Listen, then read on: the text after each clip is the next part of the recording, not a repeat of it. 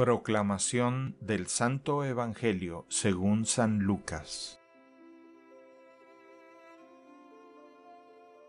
En aquellos días María se encaminó presurosa a un pueblo de las montañas de Judea, y entrando en la casa de Zacarías saludó a Isabel.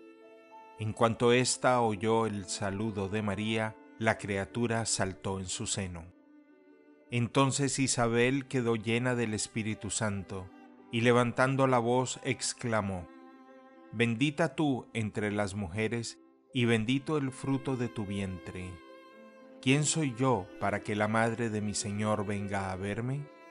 Apenas llegó tu saludo a mis oídos, el niño saltó de gozo en mi seno. Dichosa tú que has creído, porque se cumplirá cuanto te fue anunciado de parte del Señor.